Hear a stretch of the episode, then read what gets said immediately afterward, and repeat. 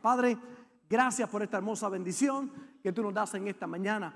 Gracias por este tiempo que nos das de nosotros llegar a tu casa, recibir de parte tuya y ser también nosotros, Señor, aquellos que entregan lo mejor en adoración, en alabanza, en generosidad delante de ti, para darte a ti la gloria la honra y darte gracias pero creo que la semilla que voy a hablar echa raíces, profundiza en cada corazón y en cada conciencia. Atamos y paralizamos todo espíritu contrario para que no se robe esta semilla. Y gracias, porque sé, mi Señor, que la obra que has comenzado se perfecciona en cada hijo tuyo, en el nombre de Jesús. Amén y amén. Hemos estado hablando acerca de ir, de hacer discípulos, ¿verdad? De soy discípulo, la importancia de que nosotros podamos entender que más allá de un miembro de una iglesia y más allá de visitar la iglesia, necesitamos ser parte de ese cuerpo vivo que cuando venimos a la iglesia no solamente venimos a recibir, sino que tenemos una responsabilidad también de ofrecer, de dar, de abrir no solamente nuestro tiempo, nuestro tesoro, sino también nuestros talentos delante de Dios y de ofrecer lo que Dios por su gracia ha depositado en la vida de cada uno de nosotros. En Mateo capítulo 28, verso 16 dice, pero los once se fueron a Galilea, al monte donde Jesús le había ordenado. Y cuando le vieron, le adoraron. Pero algunos dudaban. Y Jesús se acercó y les habló diciendo, toda potestad me es dada en el cielo y en la tierra. Por tanto, id y haced discípulos. La palabra es muy fuerte, id y haced. Habla de preparar, de empoderar, de que podamos enseñar a otros para que puedan continuar con esta tarea y de hacer discípulos a todas las naciones, bautizándolos en el nombre del Padre y del Hijo y del Espíritu Santo, enseñándoles que guarden todas las cosas que os he mandado. Y aquí yo estoy con vosotros todos los días hasta el fin del mundo. Amén. Id y hacer discípulos. Hacer nos deja saber que hay un proceso de crecimiento y de madurez.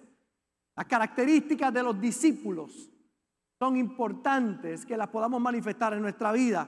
La semana pasada comenzamos diciendo, soy discípulo y los discípulos oran. Diga conmigo, soy discípulo y los discípulos oran. Los discípulos oran. La oración es una de las armas más poderosas que tenemos nosotros los cristianos. Y como discípulos del Señor, es importante que nosotros podamos practicar lo que es la oración. Y vimos por varias razones. Oramos porque tenemos una relación con Dios y las relaciones se fortalecen cuando hay comunicación. Oramos. Déjame abrirlo un poquito, no lo veo. Porque la oración nos conecta con lo espiritual. Tercero, oramos porque cuando oramos, creemos, creamos una atmósfera fértil para los milagros. Y oramos porque la oración es un arma poderosa contra el mal. Y es interesante como muchos no utilizan esa arma tan poderosa que tienen como lo es la oración. La semana pasada compartimos principios muy poderosos, así que le invito para que vaya a los podcasts, escuche esta palabra que le va a bendecir. Si no la ha escuchado, o repásela. Pero número dos, los discípulos aman y buscan la unidad. Los discípulos oran, pero los discípulos aman y buscan la unidad. La unidad es una de las grandes claves de la vida en todas las dimensiones.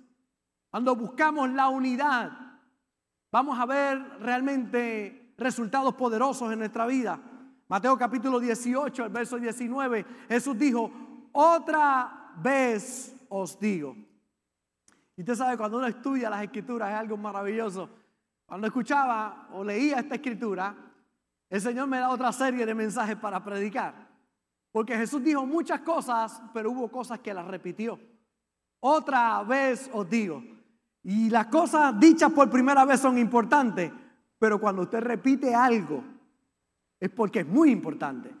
Así Jesús le dice a los discípulos, otra vez os digo, que si dos de vosotros se pusieran de acuerdo en la tierra acerca de cualquier cosa que pidieren, les será hecho por mi Padre que está en los cielos. Así que aquí hay dos de los elementos que hemos estado compartiendo, la oración y la unidad. oración y unidad hacen que los cielos se manifiesten en la tierra. Este principio se llama sinergia. Es la suma de dos, es más grande que la suma de cada uno individual. Es el trabajo en conjunto, es cuando nos unimos. La suma de las partes produce un efecto multiplicador.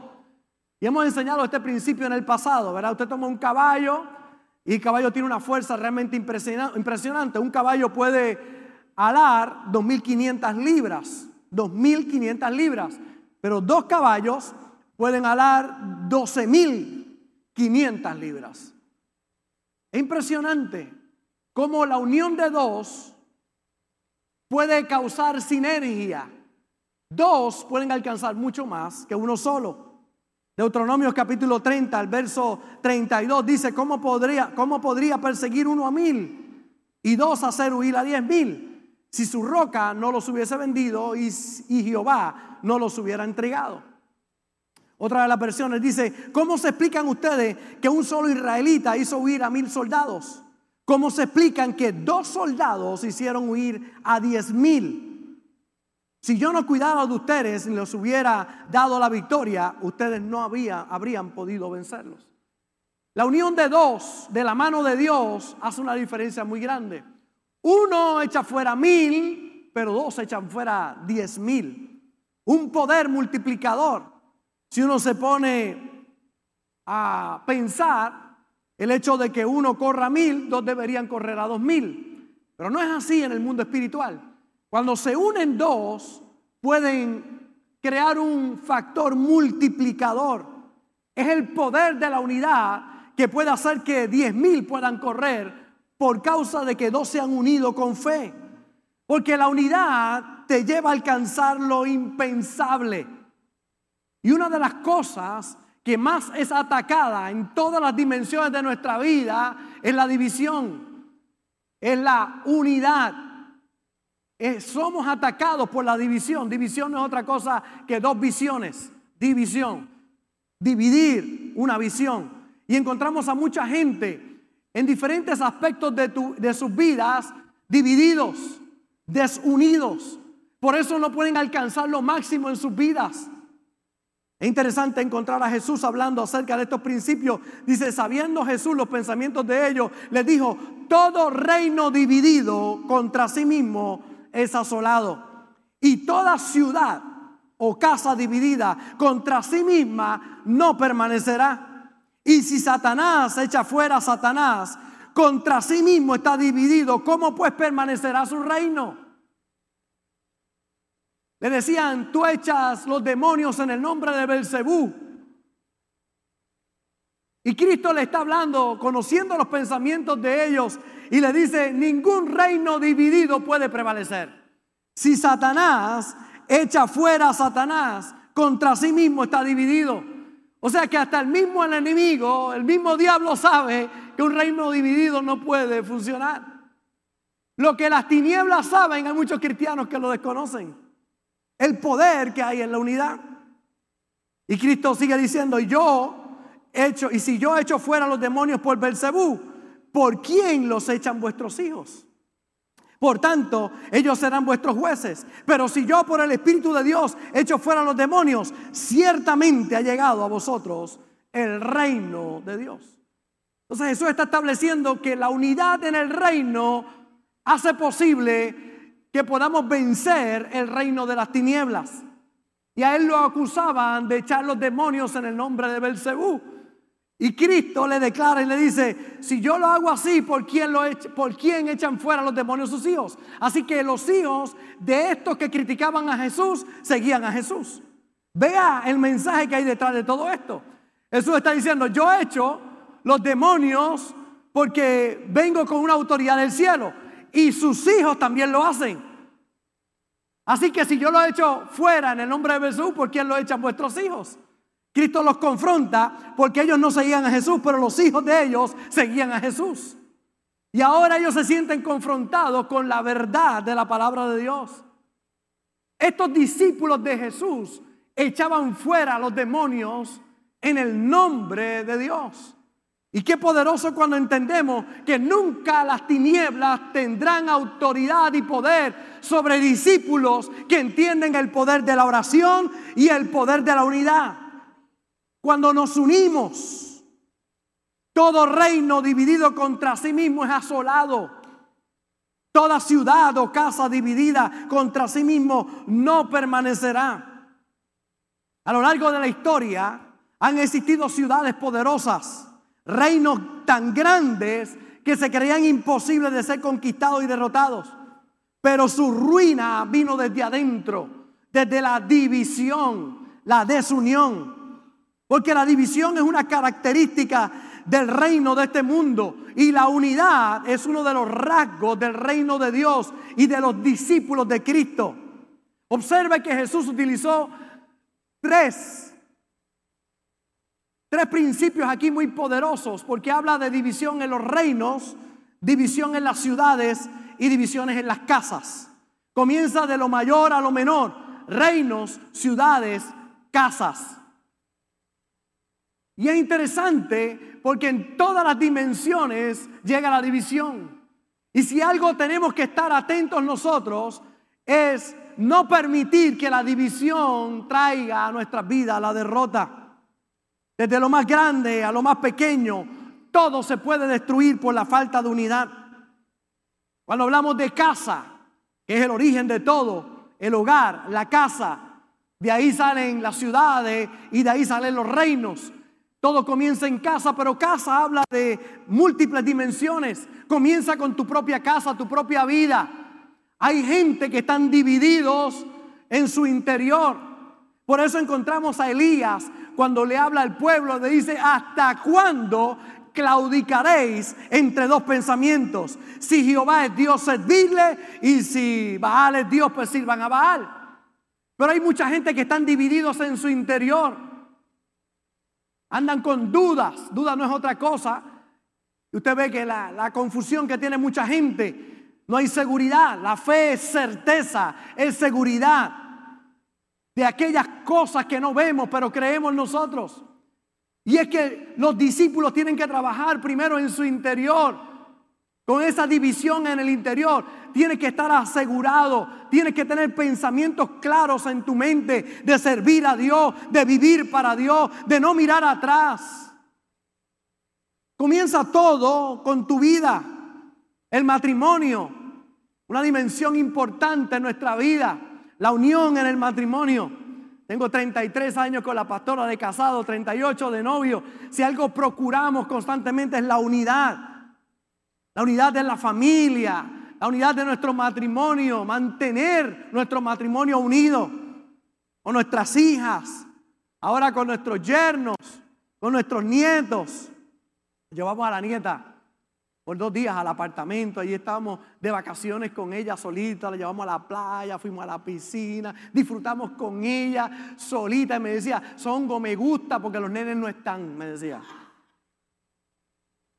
Y se puedo jugar la maquinita contigo sola. Tenemos una maquinita allí de Pac-Man y ahí estábamos jugando ella y yo. Procurar la unión de la familia. Después nos llevaremos a, a los dos que son pique a correr por todo el apartamento con ellos ahí. Pero la unión de la familia, siempre hemos procurado compartir con nuestras hijas, tener citas con ellas, permitir, ¿verdad? Todo el tiempo ese, ese poder tan importante que es la unidad. Y usted para estar unido necesita ser intencional. La unidad no viene por casualidad, tiene que ser intencional para eso. Tratamos todos los domingos de salir con nuestras hijas y con nuestros yernos para comer y compartir qué pasó en la semana, qué ocurrió, cómo nos van a abrazarnos, mantener la unidad, porque hay gente que a veces se distrae con tantas cosas y olvida las cosas más importantes. Dios, la familia, y permiten que la desunión pueda entrar. La unión en las empresas, los negocios, es indudable cómo la división puede acabar desolando la vida de mucha gente. Porque el poder de la unidad realmente es grande. Y para eso, nuevamente, usted tiene que ser intencional. Para guardar su familia, para servir a Dios, para orar, para creer, para enfocarse, para centralizarse, para ir tras un objetivo en la vida, necesita quitar toda división o visiones que no vayan de acuerdo a eso. En el Génesis, los hombres se unen para construir lo que se llamó la Torre de Babel. Y es interesante porque no voy a entrar en los detalles, simplemente voy al principio, directamente al principio. Génesis capítulo 11 y el verso 5 dice, y descendió Jehová para ver la ciudad y la torre que edificaban los hijos de los hombres. Ellos decían, vamos a hacer una torre que va a llegar al cielo. y dice, y dijo Jehová, he aquí el pueblo es uno y todos estos tienen un solo lenguaje y han comenzado la obra y nada les hará desistir ahora de lo que han pensado hacer. La clave de la unidad, tres aspectos muy poderosos un solo pueblo, una sola lengua, y han comenzado la obra y nada los va a detener. Ese es el principio de la unidad funcionando a su máxima capacidad. Por eso de ahí es que vienen los lenguajes, ¿verdad? Dios les confunde las lenguas y tienen que detener la obra porque cuando usted no habla el mismo lenguaje no se puede construir, porque no se entienden. Y al no entender, tuvieron que desistir de la obra. Pero Dios dijo, esta gente, número uno, es un solo pueblo, dos, tienen un solo lenguaje, y tres, nada le vas a hacer desistir. Están enfocados, están unidos. Y ese es el poder de la unidad. Un pueblo, un solo pueblo, más de uno, unidos creyendo, una sola lengua, hablan un solo lenguaje.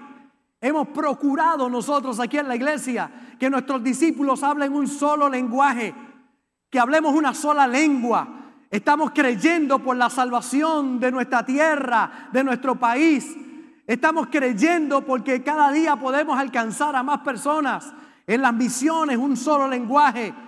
En la nueva tierra que vamos a adquirir un solo lenguaje. En el colegio un solo lenguaje. En las visiones futuras un solo lenguaje una sola lengua, unidos, porque unidos podemos más. Y la determinación de, lo que lo vamos a, de que lo vamos a hacer.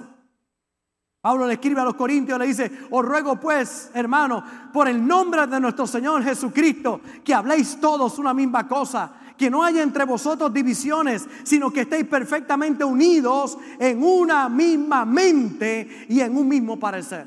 Os ruego os ruego, dice el apóstol Pablo, que no hayan divisiones. Hablando todos una misma cosa. Porque lo que hablas revela lo que hay dentro de ti. Si hay unidad o hay división. Por eso usted ve que el que murmura empieza a manifestar división. Aquel que lo que hace es criticar, hablar lo negativo que puede estar ocurriendo, en vez de buscar las cosas buenas, que siempre va a haber algo que a usted no le va a gustar. En las relaciones, en el ministerio, en el matrimonio, con su familia, en sus hijos. Siempre la va a haber. Pero siempre van a haber cosas que nos unen a todos nosotros. Son más las cosas que nos unen las que, que las que nos pueden desunir. Y nuestra mentalidad debe estar puesta en mantenernos pensando en lo que nos une, aunque trabajemos con aquellas cosas que aún todavía no estamos de acuerdo. Proverbios capítulo 6, verso 16, dice el gran sabio Salomón, seis cosas aborrece Jehová, aún siete abomina su alma, ojos altivos, lengua mentirosa, manos derramadoras de sangre inocente, corazón que maquina pensamientos inicuos, pies presurosos para correr al mal, el testigo falso que habla mentiras, y lo séptimo que abomina Jehová, el que siembra discordia entre los hermanos. Si hay algo que Dios le desagrada, es la gente que siembra división, discordia entre los hermanos. Aquellos que están viendo siempre lo negativo en todas las cosas. En vez de ver una solución en cada problema, ven un problema en cada solución. Siempre mirando aquello que divide y no aquello que nos une a todos nosotros. Mire cómo dice Jesús a sus discípulos mas no ruego, está a punto de ir al cielo luego de haber resucitado, Y dice, mas ruego solamente, mas no ruego solamente por esto, sino también por los que han de creer en mí por la palabra de ellos, para que todos sean uno. Como tú, oh Padre, en mí y yo en ti. Que también ellos sean uno en nosotros, para que el mundo crea que tú me enviaste.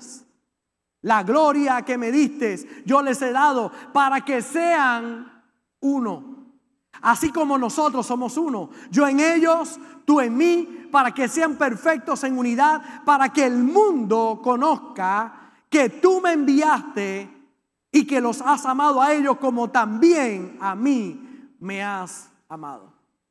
Para que el mundo conozca que me enviaste. ¿Cómo la gente va a conocer que Dios, el Padre, envió a Jesús, su Hijo, por la unidad? Que estemos unidos si hay algo que distingue a los discípulos, número uno es que oran y número dos es que aman y procuran la unidad. Fíjense que Jesús oró por paralíticos y se levantaron. Oró por ciegos, recibieron la vista. Oró por leprosos y fueron limpiados. Oró por muertos y resucitaron. Jesús oró por la unidad y todavía no se ha cumplido. La única oración que todavía no se ha cumplido de Jesús es la oración por la unidad del cuerpo. Y la unidad es la clave de grandes milagros. Y es interesante como hay mucha gente que no ha entendido el poder que hay en la unidad. Cuando vamos a la Biblia encontramos este libro inspirado por Dios, un libro, un libro de récords mundiales. Tiene referencias de hechos imposibles a poder superar. Nunca nadie ha podido superar la marca de abrir el mar rojo con una vara de pastor. O la del hombre más sabio, como lo fue Salomón. O la de Moisés, el más manso. O la de Sansón, marcas imbatibles de fuerza.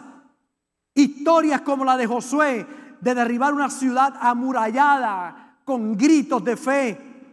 De David con una onda derrotando a Goliat Elías, correr más rápido que los carruajes del rey. El récord de Felipe traspuesto de un lugar a otro. O de la salsa ardiendo que no se consumía. O la de Noé de construir un transatlántico en 100 años. O el de Jesús de resucitar un muerto de cuatro días. O el de Matusalén y mi suegra con 969 años. Récord imbatibles. Pero encontramos en la Biblia versos marcando récords extraordinarios de cosas pequeñas que según Dios son imposibles de alcanzar, que solo podemos imitar y aprender de ellas. Y entre ellas menciona hormigas, conejos, langostas o saltamontes y arañas. Yo voy a tocar una de ellas, las langostas. Dice Proverbios 30, 24, cuatro cosas son de las más pequeñas de la tierra y las mismas son más sabias que los sabios. Hormigas, pueblo no fuerte, y en el verano preparan su comida.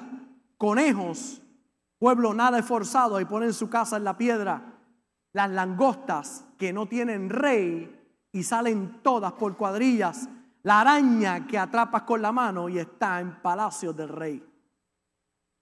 Menciona la Biblia de una de las cosas más pequeñas pero más sabias. Y menciona la langosta o los saltamontes.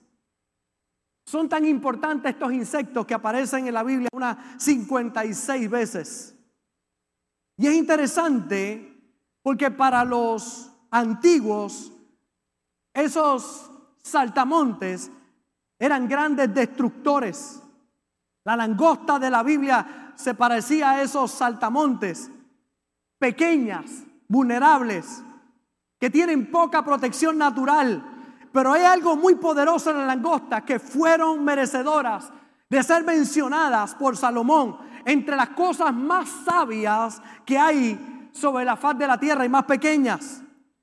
Son un pueblo unido.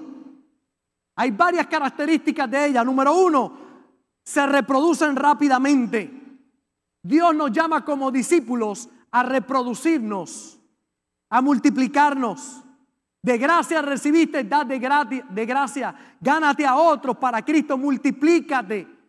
Has sido bendecido, comparte eso con otros. Pero el segundo principio, la unidad. La unidad. Si algo tiene en los altamontes es que es un pueblo unido y pueden devastar plantíos completos cuando se unen. Es interesante porque se cuenta que en la antigüedad habían reyes que temían más a los saltamontes cuando venían en cuadrillas que a los ejércitos, no importa cuán grandes fueran. Causaban más daño los saltamontes cuando venían, inundaban una ciudad que los propios enemigos. Porque algo tienen ese tipo de saltamontes y es que van juntos hacia la batalla. La unidad la podemos ver en tres aspectos. Número uno, cuando estamos de acuerdo dentro de nosotros. Cuando estamos de acuerdo, cuando estamos en un solo sentir. Santiago le escribe a la iglesia y le dice, si hay alguien que está falto de sabiduría, pídala a Dios. Dios se la dará abundantemente y sin reproche. Pero pida con fe, no dudando nada. Porque el que duda es semejante a la onda del mar que va y viene y no piense quien tal haga que recibirá cosa alguna de parte de Dios. Santiago le habla a la iglesia claramente, no vas a recibir nada de Dios si dudas. No piense quien tal haga que recibirá cosa alguna de parte de Dios. Tiene que estar unido en tu interior, en un solo sentir, en un solo espíritu, creyendo a Dios con todo tu corazón, echando toda duda de tu vida, alimentando tu fe para que tus dudas se mueran de hambre, alimentando tu hombre, tu mujer interior. Así que tiene que haber unidad en tu interior. Número dos, cuando creemos con alguien más, cuando nos unimos con alguien más. Jesús lo declaró, si dos o más se ponen de acuerdo sobre cualquier cosa aquí en la tierra, será hecha por nuestro Padre que está allá arriba en los cielos. Unidad en el interior, unidad cuando nos ponemos de acuerdo con alguien más. Uno echará fuera mil, dos echarán fuera diez mil. Y número tres, cuando creemos como congregación. Por eso es tan importante la oración que hace la pastora cada domingo cuando se para aquí. Tomamos las peticiones y como congregación oramos tomamos un tiempo para juntos creer. Hay un poder realmente extraordinario cuando nos unimos en fe. Qué poderoso cuando un pueblo se une para creer. El Salmo 133, el Salmo completo, se compone de tres versos. Mirad cuán bueno y cuán delicioso es habitar los hermanos juntos en armonía. Es como el buen óleo sobre la cabeza, el cual desciende sobre la barba, la barba de Aarón, y baja hasta el borde de sus vestiduras, como el rocío de Hermón que desciende sobre los montes de Sión, porque allí envía Jehová bendición y vida eterna. El poder de la congregación. Cuando nos unimos todos, y qué lindo ver hoy la casa de Dios llena las personas llegando a la casa de Dios. Mi hermano, es importante que estés unido en tu interior. Es importante que te pongas de acuerdo con aquellos que están cerca de ti. Pero es muy poderoso cuando nos unimos como congregación, cuando llegamos a la casa de Dios. Por eso el salmista decía, me alegré con los que me decían, a la casa de Jehová iremos.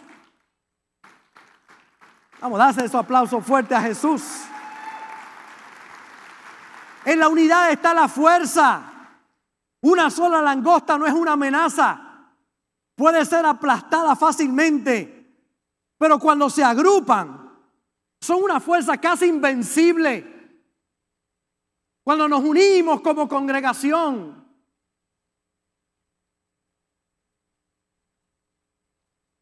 Usamos mucho para los caballeros una frase que dice, hombre solo, presa fácil. Cuando estás solo, eres una presa fácil. Por eso el poder del acuerdo es tan poderoso. Cuando te unes al cuerpo de Cristo como iglesia, juntos vamos a vencer. Mucha gente que menosprecia el ministerio de la iglesia sin entender el poder que hay detrás de todo esto. Esto no es una reunión más, mi hermano. Esta mañana no es una reunión más aquí en Puerto Rico. Aquí están unidos los hijos de Dios. Aquí están unidos la iglesia del Señor. Y contra la iglesia, dice que las puertas del infierno no prevalecerán contra ella, contra la fuerza de la iglesia. Un cuerpo unido. Generalmente, las langostas o los saltamontes, este tipo de saltamontes que aquí hace referencia a Salomón, no vuela mucho. Disponen de alas, pero no vuelan mucho. Pero escucha bien, solo cuando se juntan grandes grupos de estos saltamontes de la misma especie, liberan las feromonas apropiadas para activar la conducta migratoria y un crecimiento mayor de las alas. Y de esa manera pueden dispersarse hacia otros territorios. Usualmente no pueden volar mucho, pero cuando se unen unas con otras y comienzan ese roce, las alas le crecen más, desarrollan una fuerza que las hace volar kilómetros juntas. Es una ciencia, por eso Salomón lo utiliza a los saltamontes. Solo no pueden volar mucho, es un brinquito de aquí a allá, pero cuando se unen, liberan algo sobrenatural. El poder de la unidad. Cuando nos unimos en el interior, cuando nos unimos como familia, cuando nos unimos como congregación, comienzan a ocurrir cosas realmente impresionantes. Pasar cosas fuera de lo común. Vas a desarrollar una fuerza que solo no la puedes desarrollar. Necesitas del poder de la congregación, del poder de la iglesia. Y eso es lo que muchos no entienden. Voy a ir allí a un culto más. No, mi hermano, cuando vienes aquí, las alas te van a crecer. Es que yo vuelo, pastor, sí, pero de aquí a allí. Un brinquito y ya. ¿Usted cree que yo hubiese podido alcanzar todo lo que hemos alcanzado sin el poder de la unidad? No es posible. No es posible. Miércoles estábamos reunidos con las cabezas de todos los grupos aquí, cabezas de, los ministerios, reunidos aquí, hablando, conversando y, empoderándonos con la palabra de Dios. ¿Pero usted cree que no hubiésemos podido lograr todo esto? ¿Hubiésemos podido lograr todo esto sin un grupo unido? No, imposible. Un hombre no lo puede hacer solo. Esta es la combinación de mucha gente. Y cuando nos unimos, cuando yo me uno, aunque usted no lo crea, a Sammy, las alas le crecen a Sammy.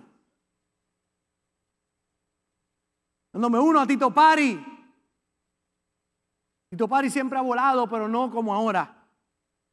Ahora Cristo llegó a su vida y ahora vuela como hombre, aleluya. Pastor, ¿y cómo volaba antes? Oye, quieto con su mente, volaba pero como pequeñito, de aquí a allí.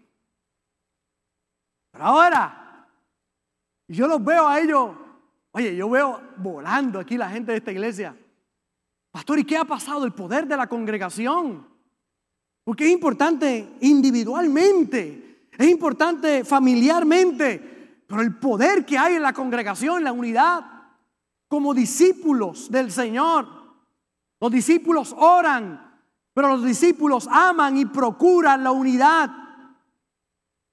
Por eso tenemos que procurar la unidad personal y familiar con el prójimo y la unidad congregacional. Es cuando nos unimos que vamos a ver cosas realmente grandes. Hay gente que yo sé que en el pasado, malos entendidos, situaciones, han traído a su vida división, desunión. Pero yo vengo hoy a decirte, es tiempo que sanes. Es tiempo que te unas al cuerpo de Cristo, a la iglesia. Tienes algo que ofrecer en el cuerpo de Cristo. Dios te trajo a esta iglesia para que juntos podamos llegar más lejos todavía. Cuando vienes cada domingo, cuando te integras al ministerio, cuando no solamente eres bendecido, sino eres bendición. Y te unes como congregación, no solamente a recibir, sino a dar. ¿Qué tienes para dar? ¿Cuál es tu talento, tu don? ¿Cuál es tu llamado? Cuando lo unes a la iglesia, vas a llegar mucho más lejos todavía. Es que algo sobrenatural ocurre. Algo pasa cuando nos unimos. Por eso vamos a creer juntos hoy y a pedir a Dios por sabiduría para amar y para procurar la unidad. Porque cuando hay unidad, hay milagros. Hay milagros. Procura, número uno, en tu interior. ¿Cuáles son esos pensamientos que te hacen tener esos, esas dudas en tu vida? Pastor, ¿y cómo saco las dudas en mi vida? Pues poniendo la verdad dentro de ti. Cuando pones la verdad, las dudas se van ahí. Cuando pones la palabra de Dios, las dudas se van. En el matrimonio, la desunión, aprender. Cuando tú recibes conocimiento, yo he aprendido por 38 años acerca del matrimonio y sigo aprendiendo. Y cada vez aprendo. Estamos en una nueva etapa. Lo digo, la gente se ríe. Nunca había tenido 54 años. La primera vez en mi vida que tengo 54 años. Y estoy aprendiendo en esta nueva etapa de mi vida. Y lo que busco es tener unión en mi interior. Número dos, unión en mi familia. Y número tres, unión congregacional. Yo sé que juntos podemos paz. Iglesia Fuente de Agua Viva de Vega Baja, no hemos visto nada comparado con lo que viene de camino, porque tus alas se van a activar como nunca antes. Vas a recibir nuevas fuerzas y ahora vas a poder volar kilómetros y kilómetros para ir a conquistar. Porque el poder de la unidad lo hace posible. Por eso en el día de hoy debemos saber que yo soy discípulo. Diga conmigo, soy discípulo. Y los discípulos oran.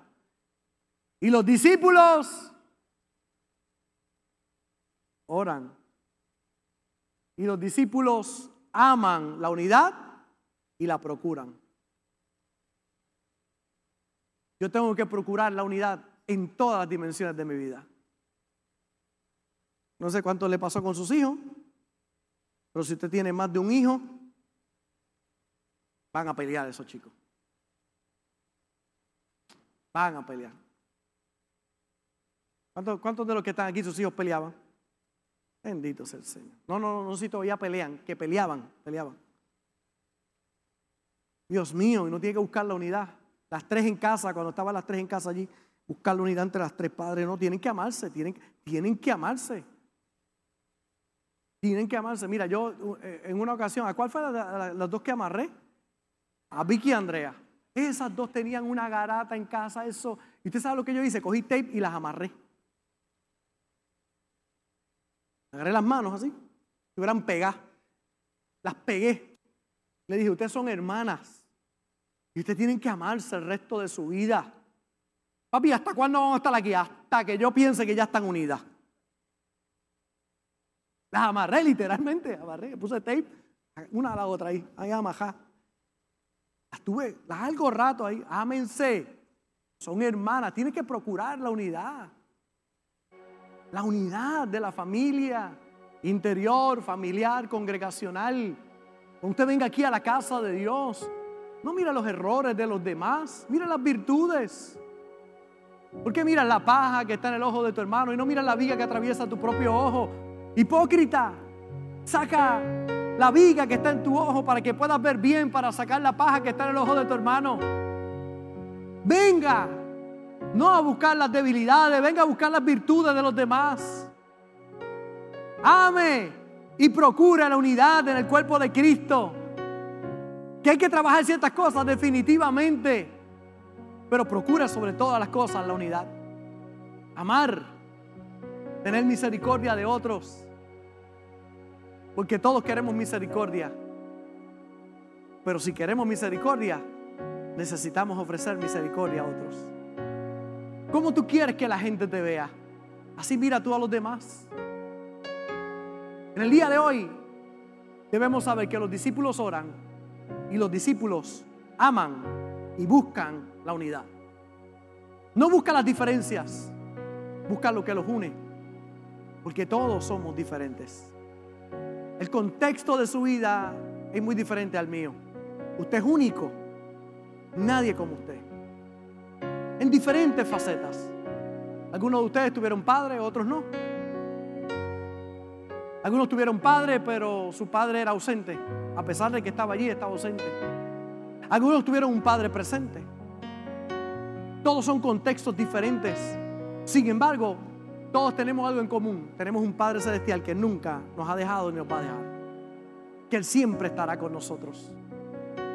Entonces cuando usted mira las diferencias de otros, la forma en que actúan algunos, hoy es un día de fiesta para algunos, es un día de lágrimas para otros. Es un día que hay personas que lo resienten, no han perdonado el pasado. Es un día donde viven con amargura de lo que no tuvieron y tristemente se están perdiendo la oportunidad de poder ofrecerlo hoy. Yo no tuve abuelitos que compartieran conmigo, ni me llevaran a un apartamento de playa, ni nada de esas cosas, a compartir conmigo. Yo nunca me desperté en una cama con mis abuelitos y verle la cara y saludarlos. Nunca lo tuve, pero hoy lo soy para mis nietos. Sé lo que se extraña un abuelito que uno pudiera tener cerca. Hubiese querido tener abuelitos, no los tuve de esa manera, por mil razones, pero hoy lo soy para mis nietos. Y el, del medio me agarra la nariz y me la mueve para todos lados. Y me dice, Songo, you have a big nose. tiene una, una nariz grande. Me dice, like a bear. Y yo, sí, pero no me la arranque, por favor. Pero hoy, hoy puedo ser lo que quizás nunca tuve. Porque no lo tuve, pero lo extraño o lo extrañé. ¿Y qué hago? Lo ofrezco en el día de hoy. Hoy tienes una nueva oportunidad. Deja de mirar el pasado. Mira el presente. Ah, mi familia no fue unida, pero la que tienes ahora la puedes unir. Ah, a mí nunca me procuraron, pues procura tú. A mí nunca me llamaron, pues llama tú. A mí nunca me abrazaron, pues abraza tú. A mí nunca me besaron, pues besa tú. A mí nunca me dijeron que me amaban, pues dilo tú. Procúralo. Yo procuro la unidad. Y en el día de hoy, sal de aquí con dos cosas poderosas. Uno, los discípulos oran. Y dos, los discípulos aman y procuran la unidad. Buscan la unidad a toda costa. ¿Qué nos une? Porque si estamos unidos, la unión de dos es milagrosa. Cuando tú crees, cosas lindas pasan. Cuando te unes con alguien, mm, cosas maravillosas ocurren. Pero cuando te unes como congregación, cosas impresionantes van a pasar. Yo voy a orar en la mañana de hoy para que la unidad sea una realidad en tu vida, en todos los aspectos de tu vida. Y si hay algún aspecto que necesitas que llegue a la unidad y se manifieste, tú vas a ser el factor que va a hacer que eso sea una realidad. Porque tú eres un discípulo que oras, que amas y procura la unidad. Ponte de pie ahí donde estás. Gracias por conectarte con nosotros. Ha sido una hermosa bendición poder compartir contigo la palabra de Dios. Te pido dos cosas. Número uno, comparte con alguien más. Que otros también puedan ser bendecidos por la palabra. Y número dos, envía tu ofrenda para que podamos continuar llevando el mensaje de fe y de esperanza a tanta gente que lo necesita. Lo puedes hacer a través de ATH Móvil en donaciones Fuente de Agua Viva Vega Baja o a través del PayPal Fuente Vega Baja. Si no das, no pasa nada. Pero si das, Él ha prometido abrir las ventanas de los cielos y derramar bendición hasta que sobre y abunde. Muchas bendiciones.